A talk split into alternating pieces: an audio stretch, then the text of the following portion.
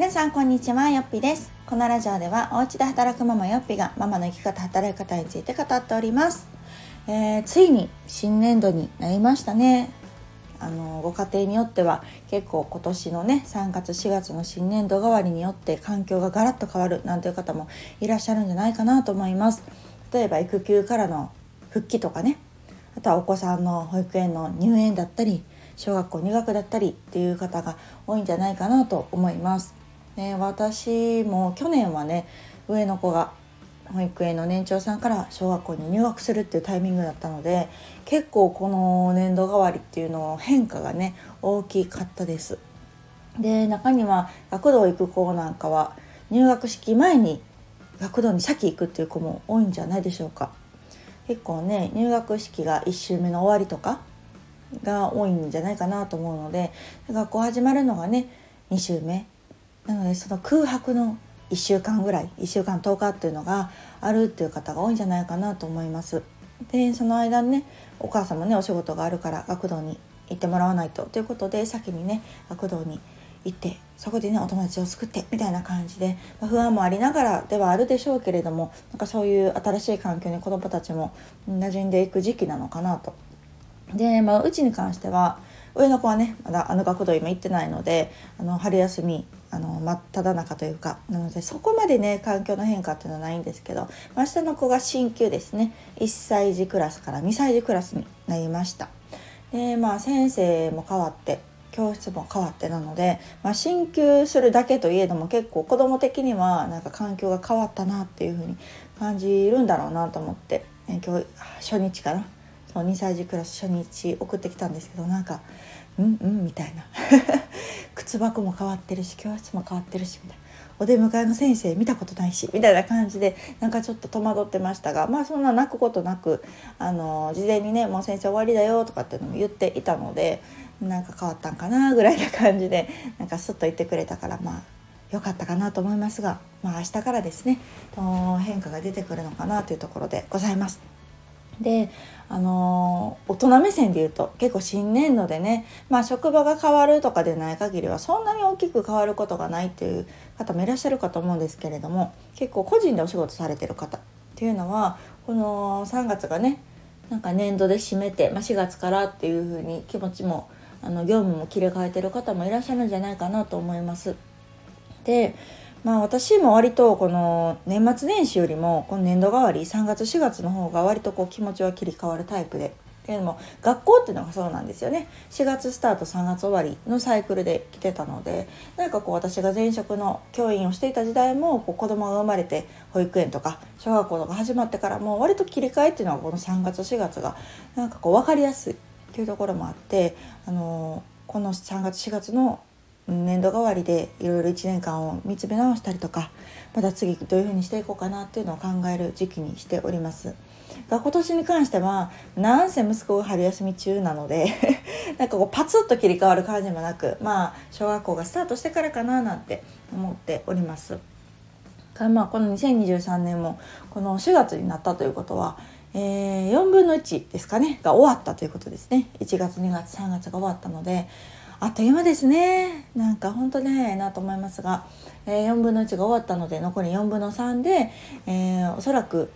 年始とかに立てたのかな2023年が終わる頃にはこうなってたいみたいな目標を立てた方もいらっしゃるかなと思うので、ま、その目標の現時点で4分の1ぐらい進んでるかなというところがなんか分かりやすい目安になるんじゃないかなと思います。で私はというと結構えっ、ー、とね上半期下半期で分けるような考え方をしていてけども結構1年後っていうのは遠いなって思ったりもするので、まあ、半年後に、うん、なので、えー、6月終わる頃かなに、まあ、一旦の目安として、まあ、ここぐらいまでで下半期はこういうふうに動こうかなみたいな感じで、えー、考えております。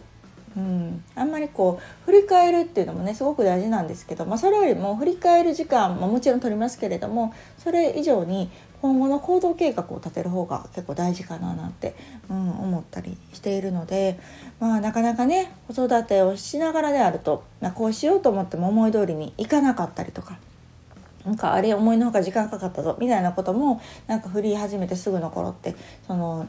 ねなかなかつかめなかったりするじゃないですか。どんだけ時間かかるのかとかねなのでなんかそういうところも結構こう修正しながらにはなるかなと思うんですけれどもまあまあでも最後にね帳尻が合えばいいかなっていうところと、まあ、もし何かあってもうんタスクを合わせていけるようにっていうところで結構早め早めで、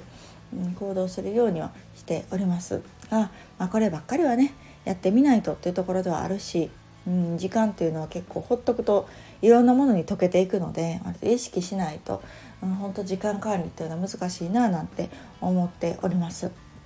まあ、ちょうどねこの4月っていうのがなんか分かりやすい区切りなのでなんかどうなんでしょう。皆さんの中でも例えばこの2023年が終わる頃にはこうなってないみたいな明確なね何かがあるのであれば一旦ここで、まあ、この3ヶ月分っていうのを、まあ、どんなうんパーセンテージできたかな。自分が思ってた通りにできたのであれば100%だと思うんですけど、まあ、そこまでちょっと至らんかったなであれば何パーセントぐらいできててあと何パーセント何が足りなかったのかとかじゃあそれを補うためにはいつぐらいまで何をしないといけないのかみたいなこの再設定っていうのをしていくことによってね最後年末、うん、には本当帳尻が合ってくるんじゃないかななんて感じます。結構この私は WBC にがっつりハマったので すごくねあの時になんか大谷選手が本当まあ皆さんね日本全国皆さん思ってる、まあ、世界中かなと思うんですけれどもなんかあの方のその目標に対する行動の徹底っていうのは本当にあのなかなかねできないんじゃないかなと。人間自分に甘くなってしまうしね今日は疲れたなとか 思ってしまいがちだと思うんですけれどももう確実にやることをやると、うん、そこを徹底しているっていうのをねいろんなこの取材とかっていうのを見て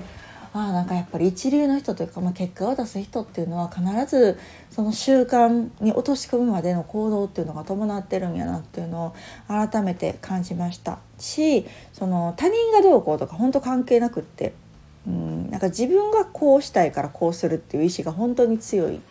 なんか結局そこなのかなやり続けられるっていうのは継続できるっていうのはその自分が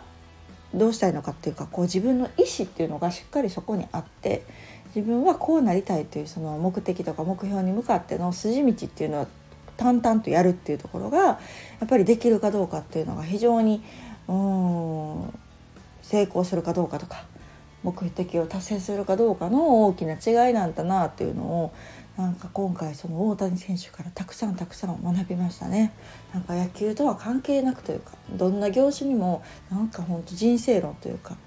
うん、何にでも当てはまる人がこう、うん、メンタル的にも弱くならず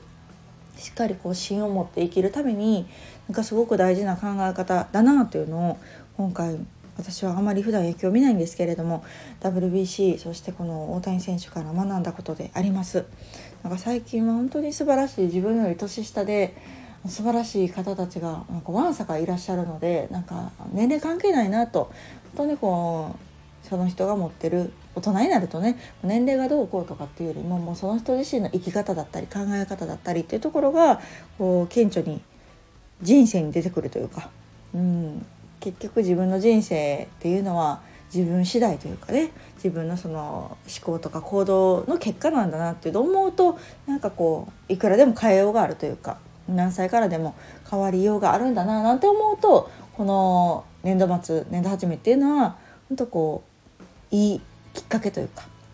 うん、この4月からこうしようみたいなのね思いやすくなる時期なのかななんて思うのでちょっと私もまだ2023年の意識改革っていうかねっていうところをまた見つめ直してみてチャレンジをしていきたいななんて思った4月でございました。まあ、結構ねこの4月っていうのは、まあ、自分だけじゃなくってその家族がいらっしゃる方に関しては、まあ、子供だったりとかパートナーだったりとかのそういう変化っていうのも起こりやすい時期なんじゃないかなと思うので特にね子供に関しては新しい環境に飛び込むっていうのはねまあ、すぐになれるでしょうとはいえ不安もあるでしょうし、うん、なかなか不安定になりやすい時期なんじゃないかなと思うので、まあ、親としてはそこをね見逃さないようにこう自分ばっかりにね夢中にならないようにちょっとこう子どもの小さい変化だったりとかっていうのをあのしっかり見ていこうと私自身は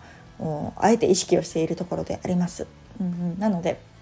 まあ、ある程度ちょっとねあのメンタルが崩れたら元も子もありませんからなんかそういう、まあ、自分も含め家族のメンタル管理であったりとかっていうのを割とこう安定できるような状態っていうのを最優先に考えて、まあ、私自身は働き方を、うん、試行錯誤していきたいななんて思う4月でございました。えー、またね2023年、まあ、3分の4分の1か過ぎたとはいえまだまだ残っておりますので残り私もああこの2023年いい年やったなって言えるようなうん、この毎日を送れるように日々頑張っていきたいと思います。皆さんも一緒に頑張りましょう。ではまた次回お楽しみに。さよなら。